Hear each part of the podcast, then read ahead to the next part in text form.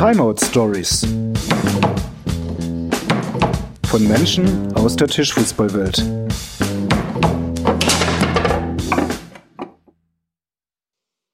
Ja, ultra spannend. Ja, die Kasper war bei mir ja auch ganz früh mit dabei. Also eben in, im Zirkus in, in Friedrichshafen mit denen gespielt. Und dann haben die sich ja quasi auch immer Samstagabends doch vorbereitet auf das klassische Kasper-Turnier sonntags. Da hieß es dann auch, ja, morgen gehen wir aufs Turnier, gehst mit. Und da war ich dann auch äh, sehr früh mit dabei, wo ich noch nicht viel konnte und war aufgeregt wie Sau, weil es hieß ja, das ist ein Turnier. Ja, da hatte ich ja überhaupt keine Ahnung, was es für andere Turniere gibt und stand da im Kasper und habe im Dip ein Torwart, also normales Turnier habe ich gar nicht mitgespielt, das habe ich mir getraut. Ich habe gesagt, nee, nee, ich gucke zu. Und dann haben mich alle überredet, ich soll doch beim Dip mitspielen, da kann nichts schief gehen. Und beim Dip, da passiert einem überhaupt nichts und da muss man auch nichts können. Ja, und dann habe ich da tatsächlich einen Torwart gezogen oder jemand, der zumindest so schlecht war, dass er nur im Tor spielen konnte und ich mit meinem Nix könne, aber immerhin besser war vorne mit meinen Reflexe und Reaktionen und da dann im Sturm gespielt habe, in meinem ersten Dip im Kasper. Ja, genau. Herzlich willkommen zu Timeout Stories Episode 3 mit Ines Stieler. Die amtierende Weltmeisterin im Mixed, einer Disziplin, bei der Mann und Frau als Doppel antreten, engagiert sich seit 2013 ehrenamtlich bei Players for Players e.V. Anfangs als Vorsitzende der Anti-Doping-Kommission und in der Turnierleitung. 2019 wurde sie zur Präsidentin gewählt. Der Verein organisiert seit 20 Jahren Kicker-Turniere mit internationalem Topniveau. Die einzigartige Wettkampftour hat sich weltweit einen Namen gemacht und zur Weiterentwicklung unseres Sports beigetragen. Warum sie sich ausgerechnet für den Tischfußballsport entschieden hat und welche Besonderheiten die Tischfußballwelt bieten, hört selbst die Geschichte über die Kickerszene am Bodensee und wo Ines an Weihnachten kickern geht. Ähm, die Sozialenergie ist da irgendwie so brutal gut. Also ich sage ja, ich betreibe jetzt keine anderen Sportarten in diesem Ausmaß wie das Kickern. Darum weiß ich nicht, ob es in jedem Golfclub und in jedem Tennisclub vielleicht gleich zugeht wie bei uns. Aber ich empfinde es auf jeden Fall als was Besonderes. Dass wenn du auf ein Kickerturnier kommst ähm, und da sind 500 Leute, du irgendwie durch die Halle läufst und allein schon mal 300 irgendwie Hallo sagst, weil du sie einfach kennst über die Jahre hinweg, mit denen schon mal ein Bier trunken hast, mit denen schon mal ein ernstes Gespräch hattest irgendwie äh, und alle anderen kennst halt mindestens, weil du schon einmal gegen sie gespielt hast oder so. Und auch das fand ich einfach dann ähm, auf die Jahre, wo ich immer mehr gespielt habe, so mega cool. Dann fahrst du ins Ausland auf ein Turnier und du kennst einfach die Leute, die da sind, ja. Also man fühlt sich irgendwie nie fremd. Man fühlt sich nie, dass man irgendwo ankommt und sagt, oh Gott, was ist denn hier? Und, mm, sondern du bist jedes Mal sofort wieder in deiner Homebase, ja. Und was weiß ich, und wenn es in der äh, Kälte Sibiriens irgendwo ein Kickerturnier gibt, dann kommst du da rein und du kennst die Hälfte der Leute und du fühlst dich wohl. Ja, also das ist auch so was, finde ich, was ähm, zu dem Sport, der einfach mega geil ist, nur dazu kommt diese Community. Das auf der ganzen Welt kannst, auch wenn, mal wenn ich in Urlaub fahre, jedes Mal bisher, egal wohin wir in Urlaub gefahren ist, hat man irgendwie vorher im Forum oder auf Facebook geschrieben, Leute, ich fahre da und dahin, wo kann ich kickern? Ja, und dann kriegst du da sofort Antworten, wo da ein Verein ist, wo da eine gute Kneipe ist. Du gehst in die Kneipe und zack, du kennst die Hälfte der Leute. Das ist einfach sehr cool da haben sich immer alle getroffen, Mensch, dass du da out warst. Aber die Friedrichshäfler und die Konstanzer, die hatten immer so eine Feindschaft am Laufe irgendwie früher. Gut, das war vor meiner Zeit. Ich bin ja, du darfst nicht vergessen, ich bin ja erst, erst in Anführungszeichen vor 14 Jahren nach Konstanz gekommen. Ja, ja gut, aber das war schon die Zeit. 2006, ja. Ja gut, wobei 2006 hat es hat das langsam geendet, wenn man es genau nimmt. Ja, Stimmt. Da habe ich, da habe ich ja, da bin ich ja erst angekommen, ja, ja und dann ging es da noch mal ein paar Jahre, bis ich äh, hier auch einigermaßen vernetzt war und so weiter. Ja, ja das stimmt. Nee, da war es dann zu Ende. Da sind wir dann ins, ins Belushi umzogen.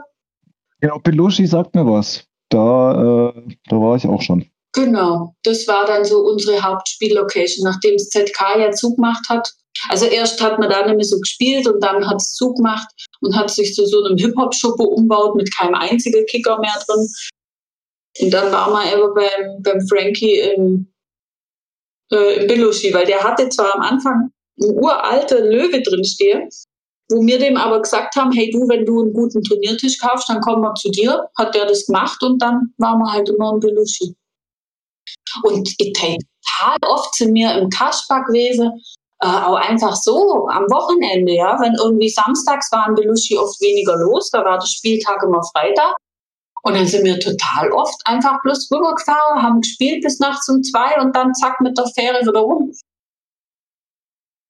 Oder Heiligabend. Wie viele Heiligabende, sogar die letzten Jahre war ich immer im Kasper. Wenn ich bei meinen Eltern bin, Weihnachten und dann nach Heiligabend Bescherung ab auf die Fähre rüber nach Konstanz Kickern. Bei den Turnieren der Players for Players sind die Helfenden auch gleichzeitig die Spielenden. Welche persönlichen Auswirkungen diese Doppelfunktion genau hat, kennt Ines sehr gut. So, P4P ist ja echt eine gut geölte Maschine, die einfach seit diesem Jahr 20 Jahre lang läuft. Ähm, und da sind so viele Dinge einfach so gut eingeschliffen und durchdacht. Also allein der Aufbau abends immer, ja, und auch wieder LKW belade und entlade wird. Und das ist alles so eingeschliffen, dass da hat jeder irgendwie seins, was er macht. Es gibt aber halt so Momente, ähm, auch auf dem Turnier, wenn mal was Unvorhergesehenes passiert, zum Beispiel, dass die Software abstürzt. Ja, also ich glaube, seit ich jetzt mit dabei bin, gab es das einmal. Und dann gibt's da eben Backup und da kümmert sich dann der Heinrich drum, weil der irgendwie voll der IT-Mensch ist und das drauf hat. Ähm, und das sind dann schon so kurze Momente, wenn du gerade am Tisch stehst und spielst und du hörst dann irgendwie äh, die Durchsage, bitte keine Ergebnisse melden im Moment, wir haben Probleme mit der Software. Ähm, dann denkst du, oh Gott, was ist los? Gell? Und dann hörst du irgendwie von einem, der dann sagt, ah, nee, nee, Ergebnis können wir gerade nicht melden, die müssen erst die Software wiederherstellen mit dem Backup. Also das sind dann auch so Momente, wo ich merke, boah, fuck, da bin ich raus aus dem Spiel. Seit meiner Schulzeit bin ich ehrenamtlich tätig. Zehn Jahre brachte ich mich im Jugendhaus Herrenberg mit ein, sammelte journalistische Erfahrungen beim Jugendradio und war an der Gründung des Stadtjugendring Herrenberg beteiligt. Nach meinem Umzug nach Konstanz 2006 lernte ich viele tolle Menschen kennen, mit denen ich 2013 den Tischfußballclub gründete. Wie Ines selber aufs Ehrenamt kam und wie sie die Entwicklung in den letzten Jahren beobachtete. Also früher war das so kenne ich es zumindest aus meiner Kindheit, aus meiner Heimat auch. Früher war das einfach normal, dass jeder in irgendeinem Verein war. Ja? Der eine war im Turnverein, der andere war bei der Freiwilligen Feuerwehr, der nächste im Schützeverein. Irgendwo war man. Irgendwas hat man einfach nebenbei noch gemacht. Und diese Kultur, finde ich, die nimmt ab. Ähm, und das ist auch tatsächlich bei uns bei PVP so. Wir rufen ja immer wieder auch aus auf die Turniere oder auch bei Facebook, dass wir uns über Leute freuen, die mithelfen wollen, die mitmachen wollen. Ja, es gibt ja dann auch irgendwie so ein paar kleine äh, Zucker und Boni dafür, dass man mitmacht. Das ist ja auch ganz nur Mühe für nichts. Ähm, aber man merkt einfach, dass sich die Gesellschaft da verändert. Und das will ich jetzt auch gar nicht Werte irgendwie, oh, die bösen Menschen, die haben keine Lust mehr, was zu tun. Nee, gar nicht. Ähm, für mich hat das einfach mit unserer Welt zu tun, wie sich die entwickelt, wie auch der Druck auf der Arbeit steigt. Ja, wie man immer erreichbar ist, wie man immer mehr leisten muss und wie die Leute einfach auch immer mehr ihre Freizeit und ihre Zeit, wo sie mal nichts arbeiten, brauchen. Also kommt ja nicht von ungefähr, dass das so läuft. Aber ich finde, es wird einfach weniger. Wirklich von Jahr zu Jahr merkt man das. Zukünftig wollen der DTFB und Players for Players ihre Kooperation ausbauen, um unseren gemeinsamen Randgruppensport besser zu fördern. Players for Players ist bereits kooperatives Mitglied im DTFB. Ines, welche konkreten Pläne liegen denn schon auf dem Tisch?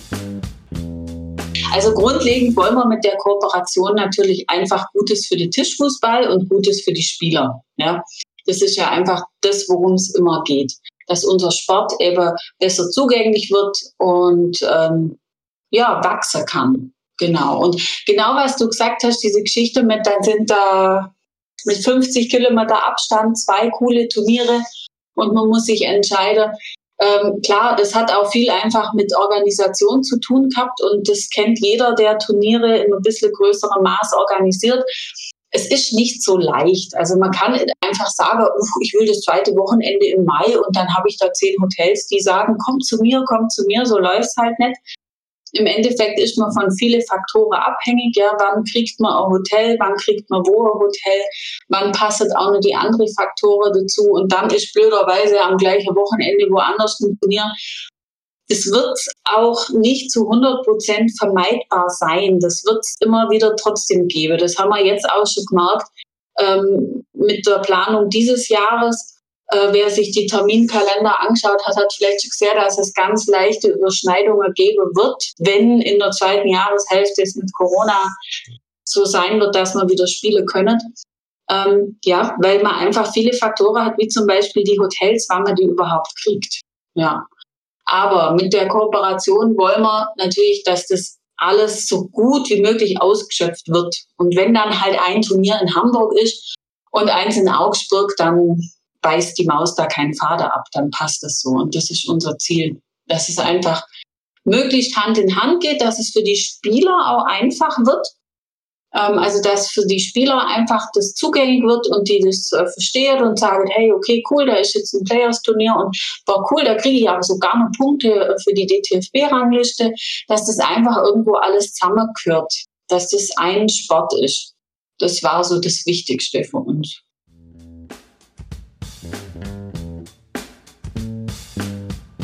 Aktuell gibt es klare Vorgaben und Teilnahmebedingungen für DTFB-Ranglistenturniere. So dürfen nur im Verband gemeldete Spielende daran teilnehmen. Wir in Konstanz richten aufgrund dieser Einschränkung selbst keine Ranglistenturniere mehr aus, da wir im Dreiländereck am Bodensee internationale Gäste empfangen, die sonst nicht mitspielen dürften. An der außerordentlichen Mitgliederversammlung des DTFB am 28. Februar stimmten die Landesverbände mit einer überwältigenden Mehrheit gegen die ursprünglich geplante Ausländerbegrenzungsregel in der Bundesliga. Ich persönlich verstehe nicht, warum ausländische oder nicht im Verband gemeldete Menschen von einem Turnier oder der Bundesliga ausgeschlossen werden sollten. Je mehr Menschen dabei sind, desto spannender wird es doch. Auf der einen Seite denke ich genauso wie du, ähm, und dass man eben auch dadurch die Qualität von der Bundesliga anhebt. Ja. Und auf der anderen Seite verstehe ich es aber auch, es gibt halt einfach so das ein oder andere Team, was fast nur aus ausländischen Menschen besteht und das Ganze halt Bundesliga heißt. Ähm, und dieser nationale Wettbewerb, der da in dem Namen irgendwie steckt, Bundesliga, der wird dadurch schon ad absurdum geführt. Also ich verstehe auch die, die Menschen, die da dafür sind, die sagen, hey, Bundesliga ist das eine und dann machen wir aber wieder World Championship, das ist das andere, da kann wieder jeder kommen. Ähm, verstehe auch. Und tatsächlich bin ich mittlerweile dann so weit gekommen mit diesem Hin und Her und beide Seiten und dann liest mir auch im Internet immer viel und gerade auf Facebook, wo viele ihre Meinung dazu schreiben, dann lese ich so durch und denke, hat schon recht und dann die andere Seite, ja, hat auch recht. Und irgendwann bin ich einfach auf den Punkt gekommen, dass ich gesagt habe, so wie es der DTFB jetzt versucht hat zu lösen, ist vielleicht gar nicht so schlecht, weil es ist irgendwo der Mittelweg. Ob jetzt zwei oder drei Einsätze eines ausländischen Menschen pro Spielbegegnung zu viel, zu wenig, keine Ahnung, darüber lässt sich streiten, aber schlussendlich habe ich dann gedacht, ich glaube, ich weiß auch, wie die drauf gekommen sind, einfach indem sie versucht haben, den Mittelweg zu gehen. Was ich jetzt, ja, im Moment auch, wenn ich es entscheiden müsste, äh, in die Richtung machen würde. Ja. Ich würde es absolut nachvollziehen können, wenn wir in unserem Tischfußball-Kosmos, wir nehmen das ja alle so verdammt ernst. Ja. So, wir sind, wir, sind, wir sind so wichtig. Wir sind alle so extrem wichtig mit unseren Kickern. Mhm. Ja. Ähm, wieso, wenn wir das alle denken und wenn wir das alle so kollektiv geil finden und wenn, wenn so viele Menschen aus, aus verschiedensten äh, Ländern auf so ein Mini-Turnier nach Sulzbach fahren und sich bei gefühlten 40 Grad eins abschwitzen, morgens um fünf nach zehn, nachdem man sich angemeldet hat. weißt du wie? Ähm, ähm, wieso versucht man diesen geilen Event und diese geile Szene einzuschränken und, und, und sich Regeln und alten Denkweisen und Strukturmustern unterzuordnen. Äh, böse gesagt, bloß weil es halt immer so ist und weil es im Fußball auch so gemacht wird. Ja, genau. Ich würde mir wünschen, dass wir äh, gemeinsam unsere kleine Bubble so gestalten, dass möglichst viele Leute in diese Bubble hineinkommen. Und nicht, dass wir uns die Bubble so gestalten, dass wir eine Bubble haben und uns nach außen so bestmöglich ausgrenzen und abgrenzen. Das, das wäre mein persönlicher Traum. Ja, und wir müssten doch gemeinsam die, das so hinkriegen, dass, das mehr passiert. Ja, ich weiß, was du meinst. Das ist aber tatsächlich halt der soziologische Ansatz, der humanitäre und ähm, der völlig dem widerspricht, was Sport bisher gemacht hat. Ja, also ist ja bloß im Fußball so, sondern auch in alle anderen Sportarten gibt es immer diese Einteilungen in Nationalitäten, in äh, Wettbewerbe auf Landesebene, auf Bundesebene, auf Europaebene. Also das ähm, ist ein, ein, wirklich richtig cooler Ansatz, weil ein Stück weit, wenn ich so drüber nachdenke, ist das ja eigentlich auch das, was P4P immer gemacht hat. Bei uns durfte ja schon immer jeder teilnehmen.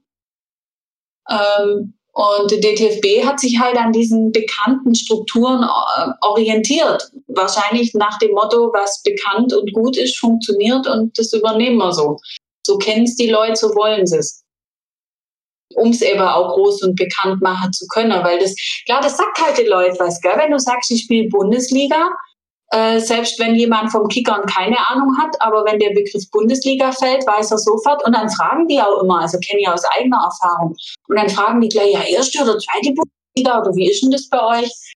Also wenn so eine Struktur bekannt ist, kann das halt auch dazu führen, dass die Leute sagen, da gehe ich leichter rein. Ja, aber was du natürlich sagst, das ist ja die Traumwelt. Also das wäre ja gigantonomisch, wenn man das so umsetzen könnte.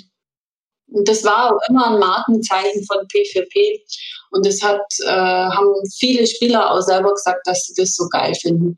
Dass du als Neuling, also ich meine, ich kann da wieder eine Geschichte von mir erzählen, ja. Äh, 2005 meine erste deutsche Meisterschaft. Ich habe im Neuling mitgespielt mit einem fremden Mädel. Wir sind sang- und klanglos untergegangen und ich habe mit jemand aus Friedrichshafen, mit einem damals, glaube ich, auch Neulingsmix gespielt, weil ich war ja komplett neu, hatte keine Ahnung und der hat mich einfach gefragt, ob ich mit ihm spiele und ich habe ja gesagt. Ähm, und mein erstes Spiel auf der deutschen Meisterschaft 2005 im Mix, das ich gemacht habe, habe ich nur tatsächlich gegen den Dieter Thiele gemacht damals noch nicht wissend, wer das eigentlich ist, nur wissend, dass er wohl wichtig sein muss, weil auf einmal alle Leute uns zugucken. Und allein, dass sie das nur sagen kann, dass ich in meinem ja, relativ jungen Alter, wenn man es eben bedenkt, äh, wann Dieter Thiele gespielt hat, dass sie gegen den noch spielen durfte. Ja, schon cool. Und das war halt bei P4P möglich. Du kommst aufs Turnier das erste Mal und zack, wirst du los, dass du gegen ihn spielst. Ja. Das ist schon mega geil. Und das spornt dich ja auch an. Also äh, zumindest denke ich so. Und ich denke, so denkt fast jeder äh, Turnierspieler. Wenn du gegen so jemanden spielst und verlierst, dann gehst du vom Tisch und dann rattert dein Kopf, was ist passiert, was hat der gemacht, ja, was muss ich trainieren. Also das, das macht ja was mit dir. Mir geht es tatsächlich auch so,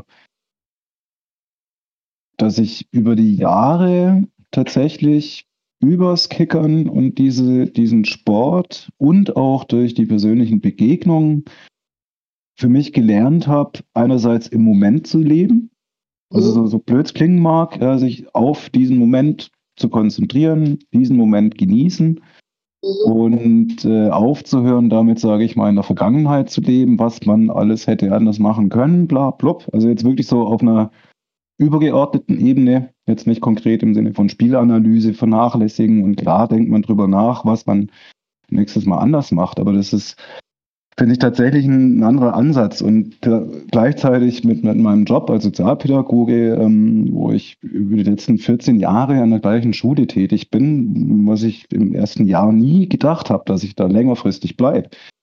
Ähm, sind jetzt 14 Jahre, die ich in der, in der Schule tätig bin und äh, so verinnerlicht habe, wie heilsam es ist, auf seine Sprache zu achten zum Beispiel. Mhm. Wie man mit seinen Mitmenschen redet, ob ich, äh, ja, klassisches Kommunikationsbeispiel, ob ich eine Ich-Botschaft sende und klar sage, was ich will. Ja. ja statt der Klassiker du. Ja? Also du hast Fehler gemacht, du hättest das anders machen müssen, du, du, du, ja, die anderen. Ja? Statt zu sagen, okay, hey, äh, ich könnte das nächste Mal konzentrierter sein oder was weiß ich. Mhm. So. Und das habe ich, das habe ich wirklich, äh, das, das war wie so parallel, ja. Ich habe die äh, Ausbildung gemacht und, und die, äh, das Anerkennungsjahr in meinem Jahr vor Australien. Und ähm, war da schon wirklich so von der Grundhaltung, sag ich mal, äh, gewaltfrei ja, und mhm. lösungsorientiert. Also wirklich ja. so den Fokus drauf gerichtet, äh, ja, shit happens, guck mal halt, wie wir das nächste Mal besser machen. Und auch im Umgang mit meinen mit Mitmenschen habe ich damit eigentlich nur positive Erfahrungen gemacht, weil äh, es gibt einfach viel weniger Missverständnisse und dadurch viel weniger Auseinandersetzungen und Konflikte, weil man einfach nachfragt. Ja, habe ich dich jetzt richtig verstanden? Wie hast du das jetzt gemeint? Ja, das sind so ganz einfache, scheinbar einfache Kommunikationstricks, aber die wir offensichtlich als Menschen innerhalb der letzten 100 Jahre immer noch nicht gerafft haben, und immer noch nicht auf die Kette kriegen, äh, miteinander den gemeinsamen Planeten zu achten und äh, sich mal in Ruhe zu lassen. Ja. Und das hat jetzt vielleicht im, im Moment nichts mit Tischfußball zu tun, aber ich finde eben doch, und so Stichwort Subkultur, das erlebe ich oft auf den Tischfußballturnieren oder in, in der Tischfußballszene, äh, sind Leute, die das praktizieren, für mich die Mehrheit. Ja, das stimmt. Das ist ein ziemlich eigenes Volk. Also da habe ich mir auch lange Gedanken gemacht. Wir sind ja beruflich nicht so weit auseinander. Also mein Leben besteht ja auch aus ganz viel von dem, was du jetzt gerade genannt hast, mit Kommunikation und Analyse und Gesprächsführung und so. Das ist ja auch alles der Inhalt, den ich habe. Und ich habe mir zu viel, also ich bin auch jemand, der sich total gern Studien durchliest, ja, und wie funktioniert der Mensch psychologisch und auch gleich eben im Sport. Da kann man ja so viel umsetzen. Ähm, und irgendwann habe ich so ganz viele Informationen für mich zusammengefasst. Und eine ist einfach, dass Tischfußball schon mal eine bestimmte Sorte von Menschen anzieht. Also das muss man schon mal sagen. Ähm, das ist Klar ist jeder gleich und jeder ist ein Individuum, aber trotzdem sind die Geschichten, wie du vorher auch gesagt hast, doch alle irgendwie ähnlich, wie man zum Tischfußball kommt. Und vor allem zum Profitischfußball, ja, mit Turniere und Liga. Ähm, alle haben wir irgendwo was, dass wir gern Wettbewerbe austragen, ja, dass wir uns gern vergleichen, dass wir gern äh, in so einen äh, Wettkampfmodus gehen und rausfindet, wer ist der Bessere. Also der Ehrgeiz, der muss auf jeden Fall schon mal da sein. Und es gibt ja auch Studien dazu, wie bestimmte Sportarten bestimmte Hirnregionen verändern und neu vernetzen. Und beim, also zum Beispiel gibt es es ja von Tänzern oder so, wo man auch ganz klar sieht, da sind bestimmte Hirnregionen besser miteinander äh, im Kontakt oder sind ausgeprägter. Und beim Tischfußball ist halt auch so, dass du die linke und die rechte Hand benutzt. Ja, also und wenn du jetzt Rechtshänder bist, die linke Hand zu benutzen, gehört ja jetzt nicht zum Alltag. Aber als Tischfußballspieler trainierst du das ja richtig. Das heißt, du trainierst Bereiche in deinem Gehirn und Vernetzungen, die andere Menschen im Alltag nicht trainieren. Ja? Klavierspieler machen das auch oder Gitarrespieler. Ähm, aber auf jeden Fall habe ich da für mich mittlerweile so die Antwort gefunden, dass Tischfußballspieler einfach ganz viel gemeinsam haben, allein dass sie schon im Tischfußball landet. Und wenn man dann im Tischfußball gelandet ist, baut man sich über Jahre gleiche Denkweise auf. Ja, also auch dieses technische Denken, mathematisch, physikalisch, dann noch psychologisch, ja, wie, wie ergründe ich meinen Gegner, wie komme ich selber durchs Spiel. Also diese Gemeinschaft hat einfach ganz viele gleiche Denkinhalte, was uns irgendwie auch ähnlich macht. So habe ich das für mich erklärt, weil auch egal wo, da kommst du in Hamburg in eine Kneipe, spielst mit jemand, der auch schon seit Jahren Tischfußball spielt, den hast du aber noch nicht gekannt. Man versteht sich oft gleich richtig gut. Und man muss über bestimmte Inhalte gar nicht mehr so sprechen, weil man sowieso der gleichen Meinung ist. Ja, also wenn man eh das denkt hat. ja. Ja, es, es ist so, gell? Ich meine, du brauchst keinen Tischfußballspieler erklären, Einfallswinkel gleich Ausfallswinkel oder so Sachen. Das ist so, ja, so habe ich es für mich erklärt. Es kann auch absoluter Bullshit sein, aber ich denke einfach, dass mir von der Hirnstruktur und von der äh, und von ja, allein schon von der Persönlichkeitsstruktur. Ja, wer sagt sich denn mit Absicht, oh, ich trete jetzt in einen Wettkampf und spiele gegen andere Menschen mit einem kleinen weißen Ball äh, auf Plastikfiguren und dann sehen wir, wer der Beste ist. Also da muss ja schon viele Dinge zusammenkommen, dass man das machen will. Ja, ist so. Und ich finde, äh, ich meine, zu toppen ist es, dass man ja als Spieler auf Turniere fährt und so viel Zeit damit verbringt, sich darauf vorzubereiten, zu trainieren, ähm, sich körperlich, mental fit zu machen, äh, dann noch das ehrenamtliche Engagement und den ganzen Scheiß zu organisieren. Warum? Gute Frage. Weil es sonst ja halt weitergeht. Also das ist, finde ich, auch einfach so eine Persönlichkeitsstruktur, das merkt man ja auch. Es gibt einfach Leute, die sind ehrenamtlich tätig und so wie du schon gesagt hast, du hast das auch im Blut gehabt, du hast schon immer sowas gemacht. Ähm, ich kenne das auch von daheim her, aus meiner Familie. Und wenn ich jetzt auch an die Leute äh, bei uns denke, bei P4P, das sind halt alles Außerpersönlichkeiten. Ähm, und es gibt wiederum andere Leute, die spielen halt Tischfußball und die sagen, nee, ich will da nicht mitmachen, da habe ich keinen Bock drauf. Ich will dann nicht, nachdem ich bis um äh, Zähne gespielt habe, noch bis um elf irgendwie Aufräume und Mülleimer leere, habe ich keinen Bock drauf, macht ihr das mal. Also die Leute gibt es genauso, aber für mich sind es auch Persönlichkeitsstrukturen, warum man sich da dafür entscheidet oder auch nicht. Mir selber gibt es halt einfach was. So wie du es auch beschrieben hast. Dieses Gefühl zu sagen, hey, ich finde die Geschichte einfach gut. Und wenn ich will, dass was, was Gutes größer wird, muss ich was dafür tun.